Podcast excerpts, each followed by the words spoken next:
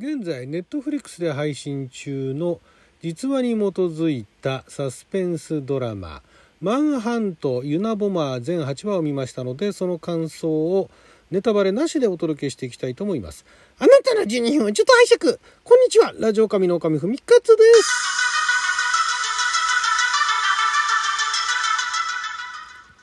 ネタバレなしというか実際に起こったあった犯罪とその犯罪捜査の話がベースになっていてで、まあ、あの実際にあった現実にあったところの8割ぐらいが再現されているそうなんですけれども だからまあネタバレっていうかねその元の事件を探していけばどんな経緯で進んでいくのかっていうのは分かるんですけれどもこれね、ま、2017年に制作配信されたと。日本ではいつから配信されてたのか知らないんですが私もあの最近になってその存在を知ってですね見ましたらもう一気にまあ2日か3日に分けてですけれども最後まで見ちゃいましたね面白かったですねこれねミステリー好きのまあ、ミステリーっていうほどでもないんですけども、まあ、ミステリーっていうよりかはサスペンスですよね。あんまりだからその謎があってだとかっていうのもあるようでないようなまあ序盤のね最初の12話ぐらいはあのその現実にあったそのユナボマーの事件を知らない人は、まあ、誰が犯人なんだ犯人の正体どんなんだっていうふうになると思うんですけれどももう早々にそこら辺の犯人の、えー、出てきてですね1995年と97年のお話、まあ、ちょっとあの過去に遡るさらに過去に遡る時もあるんですがそのお話でで1997年の段階ではもうそのユナユナボマーの犯人は拘束されてるんですね。だからもう犯人が誰なのか分かるしえー、でまあそこにだから95年のシーンになるとその犯人にいつたどり着くのかなとかどうやってその犯人を見つけるのかっていうところに重きが置かれてるんですけれどもでこのあの主人公は実際にいたあ実際にあの捜査に関わった、えー、これがですねジェームズ・ R・ フィッツジェラルドさんっていう方が実際にいらっしゃったそうなんですがその方がモデルになっていてで、えー、まあ、ジェームズだから、まあ、ジムですね。ジム・フィッツジェラルド。フィッツ・フィッツって言われてましたけれども、で、このフィッツジェラルドさんが、またこのあの、何ですか、この犯罪捜査系のテレビ番組のコンサルタントもやっていて、で、このマンハントの、このドラマもコンサルタントプロデューサーとして制作に関わってるそうなんですね。だから、自分がモデルになってるっていうところで、で、8割本当、まあだから2割が脚色ですよね。えー、ドラマチックな展開にしているっていうところなんでまあだからそのフィッツジェラルドさんがあ主演っていうのもまあ、どこまでね現実そこまで捜査をしていたのかどうやってそこまであの解明していったのかっていうところまでは、まあ、ドラマの嘘みたいなのもあるかもしれないですけれどもかなりその今例えばウィキペディアでマンハントあマンハントじゃないやユナボマーって調べると事件のあの経過っていうのがもうかなり日本語でもえー、細かく書いてあるんですね。まあだからそれだけあの分析されてたっていうことなんですけども。で、このドラマも結構この8話の中でうまいこと要約してるんですよね。ちゃんとそこら辺のところ要約してて、だからなんでしょうね。あの、お話自体というか操作自体そんなにアクションもないし、ね、あのパンパン打ち合いがあったりとかもないし、まあこれ言うとネタバレになっちゃうのかな。ないし、だからもう犯人は誰なんだっていう見つけていくところと、じゃあ見つかった後、どうしていくのかだとかね拘束してからどうしていくのかっていうところに重きが置かれててそこがね見応えがあるんですね。でこのあの、まあ、主人公のフィッツジェラルドさんを演じてたのがあのあれですよサム・ワーシントンさんですよ。あのあれあれなんだっけえっ、ー、とあの CG の 3D の、えー、なんだっけあの映画ですね これからまたあの第2作目がねあの作られようとしているあの主人公演じられてたサム・ワシントンさん。あとあれもやってましたよね。なんかあのターミネーターのねシリーズのどれかにも出られてたんですけどこのねサム・ワシントンさんね。だからターミネーターだとかそのね 3DCG の映画なんかでは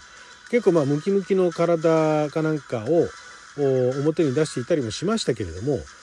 あのこのドラマではかなりねそのムキムキな肉体っていうのは完全に封印しててですね。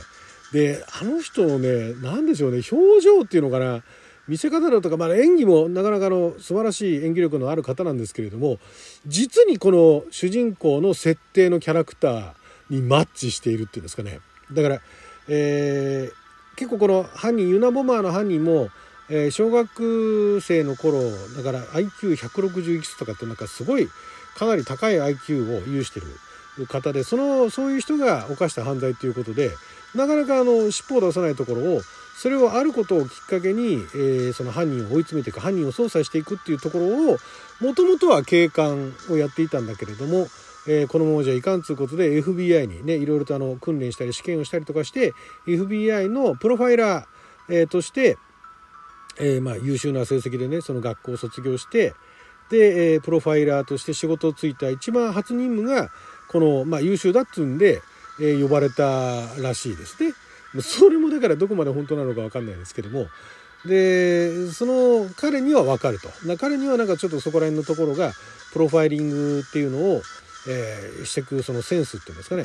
えー、っていうのが、まあ、ドラマもうまい見せ方をするわけですよ。最初は新人で優秀な新人して、えー、連れてこられるんだけれども最初いろいろ頑張ろうとしてで先輩方にね、あの学校で教わったことと現場は違うんだみたいなことを言われるわけですよ。まあそこら辺はね、ある種ベタな展開なんだけども、多分現実もそうなんですよね。で、そこからじゃあどう、ね、あの、切り返していくかっていうか、どう彼がその頑張っていくかっていうところで、で、家族の話が出てきたりだとか、いろいろ捜査協力してる人が出てきたりだとか、そこら辺のね、あの、配役も見事で、で、このあの、犯人のユナボマー役を演じてたのが、ポール・ベタニーさんですね。ポール・ベタニーさんもね、イギリス出身のね、なかなかあの、素晴らしい役者さんなんですが、ただ、最近ポール・ベタニーさんっていうと、かなり目立ってるのがあれですよね。あの、なんだっけ、えっと、アベンジャーズの、アベンジャーズに出てくる、もともとだからアイアンマンのジャービスの声とかね、もやってましたけど、その後、その ジャービスの中身じゃないですけども、アベンジャーズでビジョンというキャラクターがね、なんかあの、全身、なんかあの、赤だったり青だったりね、あの、全身色、色が抜いたこられてるあのキャラクターをやってるから、なかなかパッと見ね、あ、あの人だってわからないと思うんですけども、いや、ポール・ベタニーさんのね、ユナボマのね、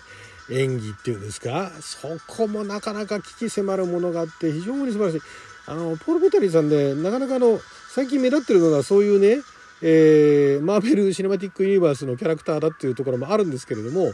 まあでもね、あの方もね、なかなかあの、他にも、いろいろあの、いい、いい役というか、まあ、舞台もね結構活躍されてる方ですからねなかなか実力派ではあるんですけれどもそのね淡々としているんだけれどもそこの中で地道にねその犯人を探し当てていくっていうか見つけ出していくっていうその操作も結構ねあの美味しいところっていうんですかドラマとして実際はもっとねあの現実は時間かけてやってるわけですけれどもそのドラマのそのシーンのチョイスですよね。でそこにまた家族が絡んできたりだとかまたその現実にあったその犯人のその兄弟だとかそのなんか家族が出てきたりだとかであとはまあその犯人のその昔どうだったかだとかっていうところが実に丁寧に描かれていてですね非常に見応えがある作品でした。私もだからユナボマー事件っていうのは名前だけはなんかそういう事件があったってことだけはなんかの昔ねあのそういういろんな凶悪犯罪だとかそういうなんか特殊な犯罪だとかすごい犯罪の話っていうところでタイトルっていうかねその事件の名前だけは聞いたことあったんですがその中身までは知らなかったんでこれはねなかなかねでまたその年代がねまあ、事件をあの爆弾魔みたいな感じになって事件を起こしていたのが70年代からだったんですけれどもこのドラマが主体としてるのが95年と97年というこれまたね絶妙なね年代でちょうどだから携帯とかが使われ始めただから本当に携帯ねあのコンパクトになって使われ始めた使われ始めるちょっと前あたりからですよね。で後半の方はもう普通にあの97年の方は携帯も使ってたりもしますけれども、まあ、だから別にあの携帯のトリックがあったりだとかなんかそういうのはないんですよただまあそういうあの小道具だとかの見せ方だとかその当時の世相だとかねいうところだとかそのユナボマーの犯人のその主張している内容だとかこれがまた2017年に制作されたっていうのがなかなかねそのあの実録犯罪史的なドラマだとか映画っていうのは過去にもたくさんありましたけども日本もね日本も結構そういうドラマがね日本の場合は映画よりもドラマが多かったですよね。そういうあの実録犯罪史シリーズみたいなね感じでやってて。あれね面白いんですよ。実際にあった話で。でまああの、憶測の部分だとかね、未解決事件なんかだと、かなり空想で補ってる部分はあるんですけども、現実に起きた事件かなんかを取り扱ってると、もうだからどこの部分をチョイスするかっていうセンスにもよるんですけれども、まあ、なかなかあの、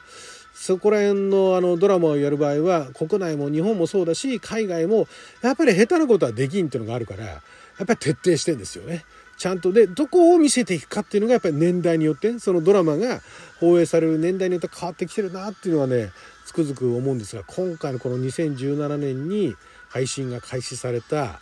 このドラマはねまた8話っていうその長さもねちょうどいいですね1話あたり大体ね40分強なんですね。それぐらいの長さもちょうどいいしでもう気になった人はもうすぐ一気にね見られる長さっていうのもいいわけですよ。一日ね、お休みの日とかでね、えー、まあなかなかのご家族いらっしゃるからと見づらい部分あるかもしれないですけども、これがね、シーズン2もなんかこのあのマンハントっていう、えー、ネットフリックスのオリジナルドラマはシーズン2もなんかやるそうなんですがシーズン2はまた違う事件を扱うそうなんでね出演するキャラクターも全然変わるとこれもだからねあのうまいっちゃうまいですよね。え常にその配役を変えることがシーズンが変わると配役も変えることができるっていうねでだから、ま、いつでも新鮮みたいな感じでねあの、まあ、馴染みのキャラがいないっていうところはあるかもしれないけれどもあの別の見方をすれば常に新鮮みたいなねいうところでシーズン2もちょっとね楽しみになりましたねこれなかなか見応えあるドラマなんでそういうのが好きな方えー、ネットフリックスでね、今見ることができるんでよかったら見てみてください。はい、ということで12分間の貴重なお時間いただきありがとうございました。それじゃまた。